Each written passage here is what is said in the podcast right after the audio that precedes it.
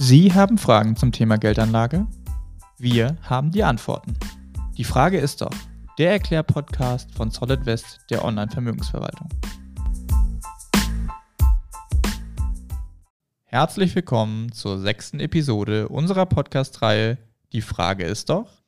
Wie immer mit dabei ist auch heute mein überaus kompetenter Kollege, Solid West Kontenbetreuer Max Schön von Egelstein. Servus Max.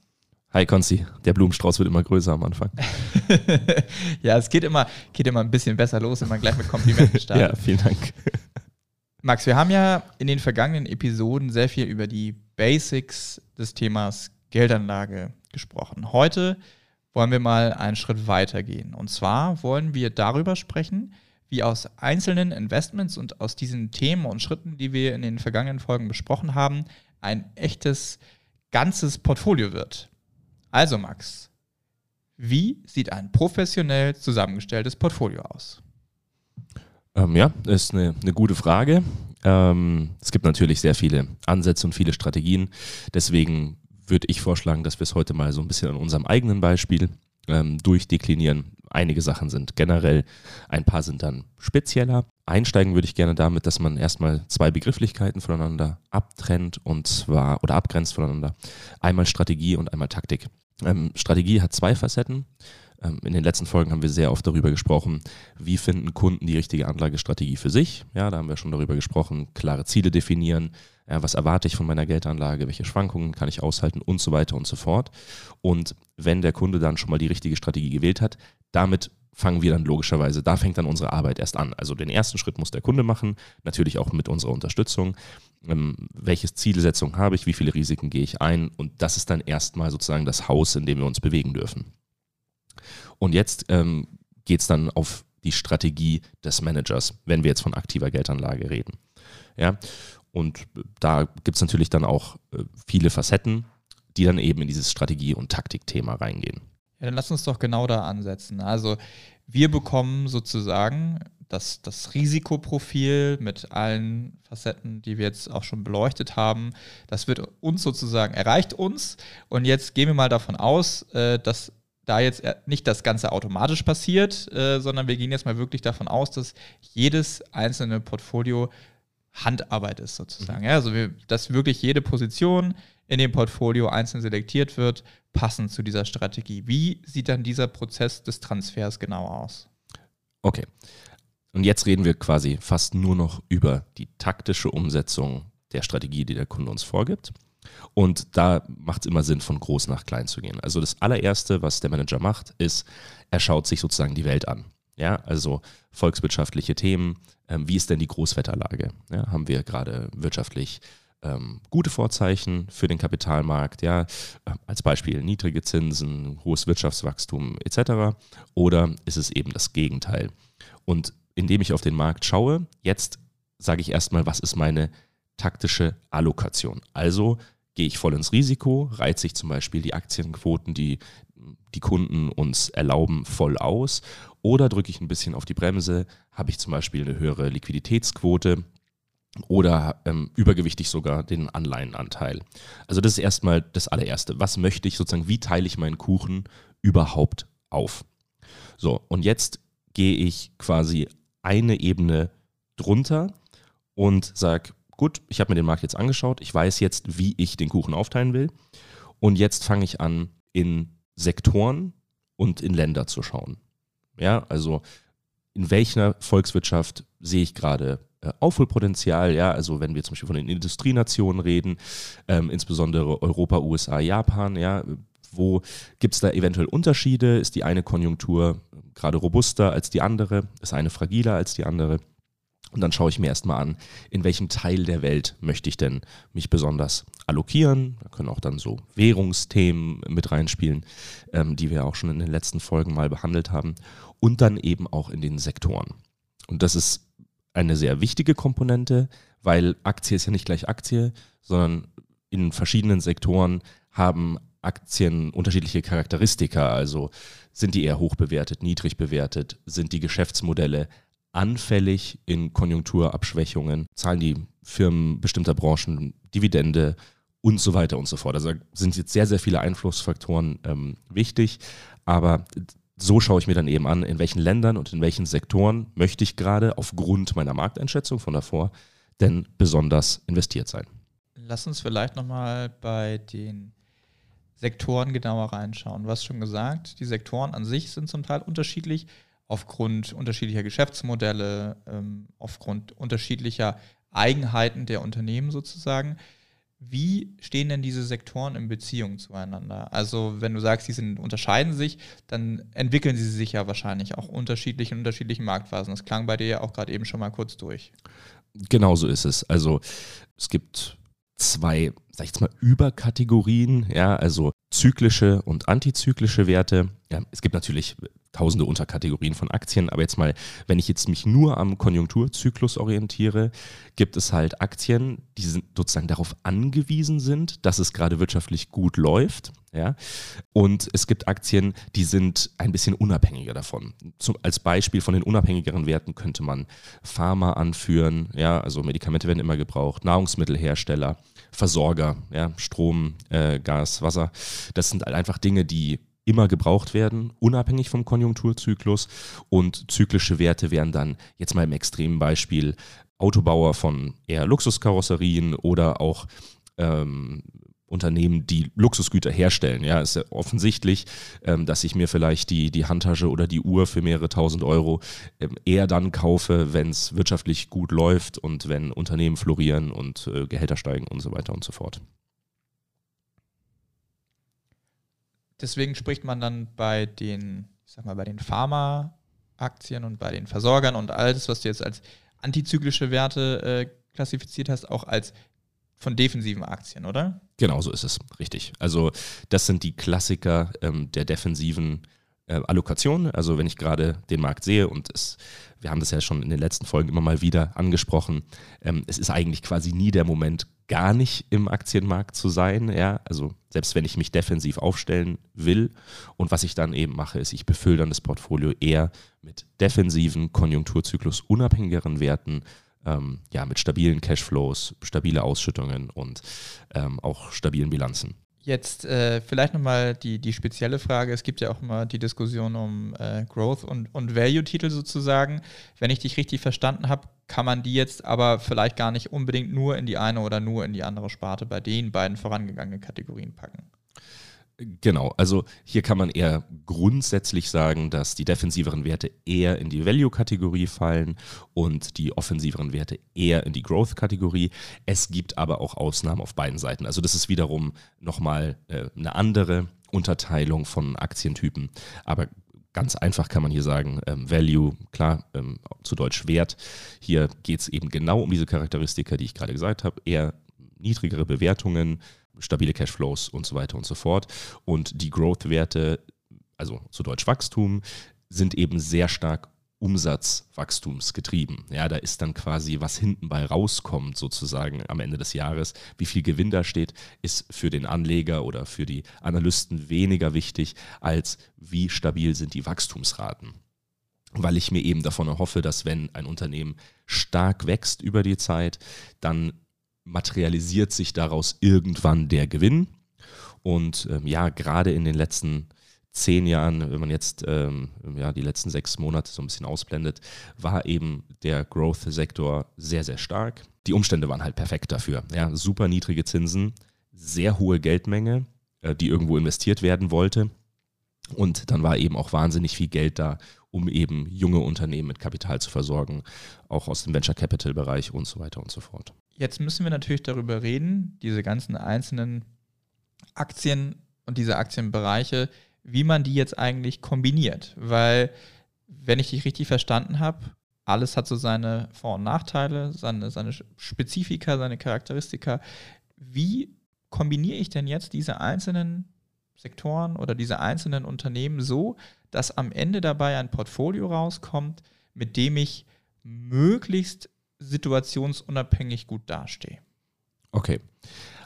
Also, Und geht das überhaupt? Muss man ja, ja, auch, muss man ja auch genau, genau, genau. Also ähm, Analyse ist keine 100% exakte Wissenschaft. Das geht einfach gar nicht. Ähm, was wichtig ist, ist, man arbeitet dann immer mit Basisszenarien. Kunden fragen schon immer mal wieder, warum wart ihr denn jetzt nicht in diesem Thema voll drin? Ja, also nach dem Motto, äh, irgendwie Ausbruch des Ukraine-Konflikts, wieso wart ihr nicht nur in Ölaktien? Jetzt mal als Beispiel. Ähm, ist ganz einfach deshalb, man muss mit Szenarien arbeiten. Es gibt ein Basisszenario, es gibt davon abweichende Worst- und Best-Case-Szenarios und daran orientiere ich mich. Und wenn wir es jetzt einmal nochmal zusammenfassend durchdeklinieren, dann funktioniert es so, ich schaue mir den Markt an, ja, der Kuchen wird aufgeteilt. Dann schaue ich mir Länder und Sektoren an. Grundsätzlich möchte ich erstmal diversifizieren, also mischen, ja, Growth-Werte, Value-Werte, also Antizykliker und, und Zykliker. Und jetzt tun wir mal so, als wäre die optimale Aufteilung da immer 50-50. Stimmt nicht, aber wir tun jetzt mal so. Und jetzt schaue ich mir eben Länder und die Sektoren, von denen wir gerade gesprochen haben, an. Und jetzt weiche ich eben einen gewissen Prozentsatz ab. Also es wird wahrscheinlich nicht passieren, dass wir zu 100% nur in defensiven Value-Werten sind, weil es immer den einen oder anderen Growth-Wert gibt, der interessant ist. Aber wir quasi, man, man kippt dann zu der einen oder zu der anderen Seite eben und sagt, wir wollen jetzt zum Beispiel, gerade eben ist der Markt äh, schwierig, er ist sehr volatil, wir haben eine taktische Liquiditätsquote, wir haben Anleihen leicht übergewichtet und jetzt wollen wir leicht oder auch ein bisschen stärker eben zur Value-Seite abweichen. Das heißt, Growth-Werte werden dann eher abgebaut, halbiert in ihrer Gewichtung und dafür werden die Value-Werte mit voller Gewichtung aufgenommen und sind in ihrer Anzahl dann überlegen. Also so funktioniert dann erstmal die Strukturierung. Und in letzter Konsequenz ist es natürlich ähm, jetzt bei uns jetzt gerade die Besonderheit oder bei anderen Managern, die auf Einzelwerte setzen, dass wir jetzt natürlich noch den Einzelwert aussuchen müssen. Ja, und äh, das hat dann wieder seinen eigenen Prozess. Ja, also wieder Markt angeschaut, Sektoren, Länder und jetzt muss der Analyst in unserem Fall dann sozusagen loslaufen und sagen, okay, ähm, ich brauche im Land A, im Sektor B, ähm, brauche ich jetzt eben einen Value-Wert als Beispiel, ja, aus eben diesem Sektor und dann wird das angeschaut und gesagt, wie viele gibt es denn da und wer sind hier unsere ein bis zwei Favoriten die dann analysiert werden und dann eventuell ins Portfolio aufgenommen werden. Ja, das ist, äh, ist wahnsinnig spannend, weil man sieht, also die Diversifikation, die ja jetzt hier quasi auch das zugrunde liegende Muster sozusagen ist, findet auf mehreren Ebenen statt. Ja, also auf der, auf der Asset-Allokation oder auf der Anlageklassenallokation. Das erste, was du geschildert hast, was eigentlich die grundsätzliche Strategie erstmal bedeutet. Und dann aber natürlich auch über Regionen, über Sektoren und dann innerhalb der Sektoren und Regionen, auch nochmal über den Einzeltitel. Ähm, was glaube ich, äh, ja, also schon ein aufwendiger Prozess ist, könnte man so sagen. Ähm, vielleicht nochmal das Thema, wie einzelne Werte, also wir haben schon über die Unterschiede zwischen den Werten gesprochen und so, aber vielleicht nochmal Korrelation als mhm. großes Thema für das Portfolio und auch für die letztliche Selektion ähm, des Portfolios. Erstens, also was ist Korrelation? Wie sind die Ausprägungen von Korrelation und warum sind sie für die Zusammenstellung meines Portfolios wichtig? Also Korrelation heißt nichts anderes als Abhängigkeit. Ja? Das heißt, eine, eine Korrelation von 1 würde bedeuten, zwei Werte entwickeln sich exakt gleich. Und was ich eben bei einer Streuung erreichen will, ist eben, dass diese Korrelation nicht so hoch ist, weil sonst bräuchte ich nicht in Anführungsstrichen diversifizieren. Also dann ist es keine Diversifikation. Ähm, auch die Antwort eben auf die Fragen von den Kunden, die sagen, warum wart ihr dann nicht 100 Prozent in, in einem Sektor oder warum seid ihr dann nicht all in gegangen? Naja, weil wir dann erstens keinen Diversifikationseffekt mehr haben und ehrlich gesagt ist unsere Arbeit dann auch ein bisschen ähm, unnötig. Weil das Problem ist, man kann immer falsch liegen. Das passiert einfach, ja. Irren auch wenn man gute Basisszenarien hat, die können eben nicht eintreten. Und es gibt auch unvorhergesehene Ereignisse.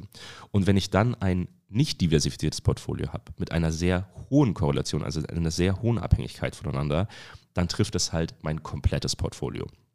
Und genau deswegen, auch wenn man sehr starke Meinungen über bestimmte Sektoren hat, ja, übergewichten ja, aber all in gehen in diese ähm, Sektoren ergibt halt trotzdem keinen Sinn, dafür habe ich ja meine Szenarien. Dafür weiß ich, dass ich auch, dass auch etwas äh, ja, abweichen kann von unserer Erwartung. Und eben die ist ja auch ein viel zitiertes äh, oder ein viel zitierter Begriff, dieser schwarze Schwan, ja, der immer mal wieder dann doch eben auftaucht.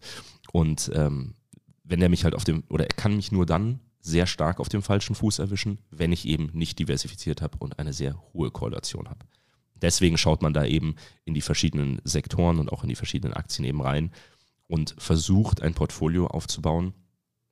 Natürlich mit den Werten und Sektoren, die man als aussichtsreich äh, ja, empfindet, aber natürlich die keine so hohe Korrelation voneinander aufweichen, ähm, ja, um eben auch in schwierigen Marktphasen äh, Abstürze besser abfedern zu können. Also auch Risikomanagement am Ende des ja, Tages. Absolut. Ja. Also Risikomanagement, ich glaube, davon haben wir auch in den letzten äh, Folgen immer mal wieder gesprochen. Ähm, das ist das oberste Ziel des aktiven Managers. Ja, also Marktrendite erreichen ist das Ziel, ähm, aber eben auf einem entspannteren Weg. Das hatten wir, glaube ich, auch in den ersten zwei Folgen haben wir darüber immer mal wieder gesprochen. Genau, und, im, und wie der Einzelwert dann reinkommt, da hat dann natürlich jedes Haus so seinen eigenen Prozess. Aber gut, darüber haben wir jetzt eh schon bisschen gesprochen.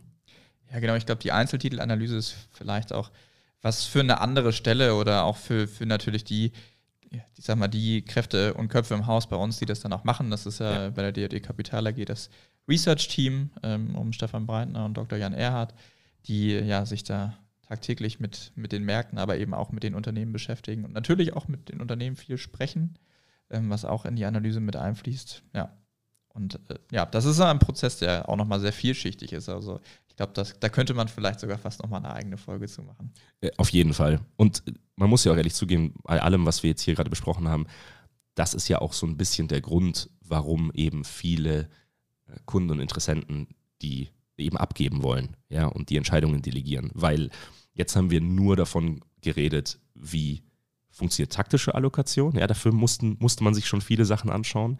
Ähm, dann Einzeltitel-Selektion haben wir jetzt mal kurz angerissen. Der Prozess dahinter ist natürlich sehr viel tiefer. Das heißt, äh, der zeitliche Aufwand und auch der, also nicht nur der zeitliche, sondern auch wie viel man dafür wissen muss, ja, und wie viel Zeit und Können man dafür aufwenden muss, zum Beispiel ein diversifiziertes Portfolio aus 20, 30, 50 Einzeltiteln zu stricken.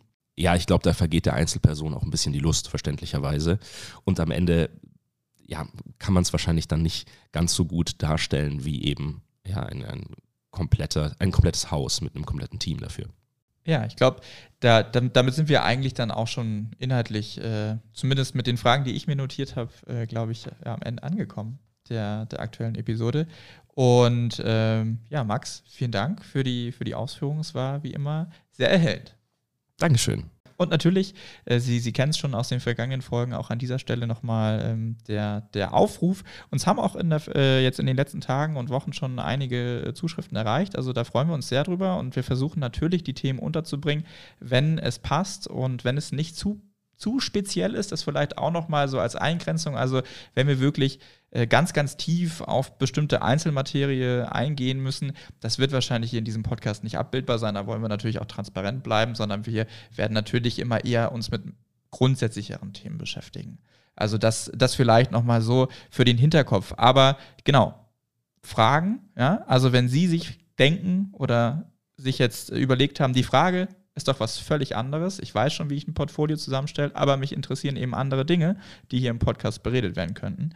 Dann ja, schicken Sie uns Ihre Fragen zu. Wir freuen uns drüber. Entweder per E-Mail an service.solidwest.de, natürlich auch über unsere Social-Kanäle Instagram, Facebook, LinkedIn oder Twitter oder auch direkt äh, hier auf Spotify, wenn Sie uns über Spotify hören sollten. Auch da können Sie uns die Frage einfach hinterlassen.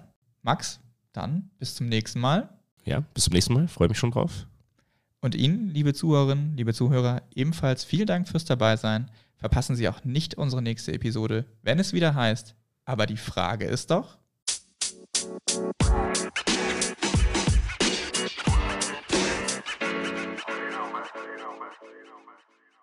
Solid West ist die Online-Vermögensverwaltung der DJE Kapital AG und erbringt keine Anlage, Rechts- und/oder Steuerberatung. Informationen zu Finanzinstrumenten, dem Kapitalmarkt und sonstige für die Vermögensanlage relevanten Themen in diesem Podcast dienen ausschließlich der Information. Dieser Podcast stellt weder eine individuelle Anlageempfehlung noch eine Einladung zur Zeichnung oder ein Angebot zum Kauf oder Verkauf von Wertpapieren oder sonstigen Finanzprodukten dar. Für die Richtigkeit und Vollständigkeit der Informationen kann keine Gewähr übernommen werden. Kapitalanlagen bergen Verlustrisiken das gilt auch für eine professionelle Vermögensverwaltung. Bitte beachten Sie dazu die umfassenden Risikohinweise auf unserer Website unter solidwest.de/risikohinweis.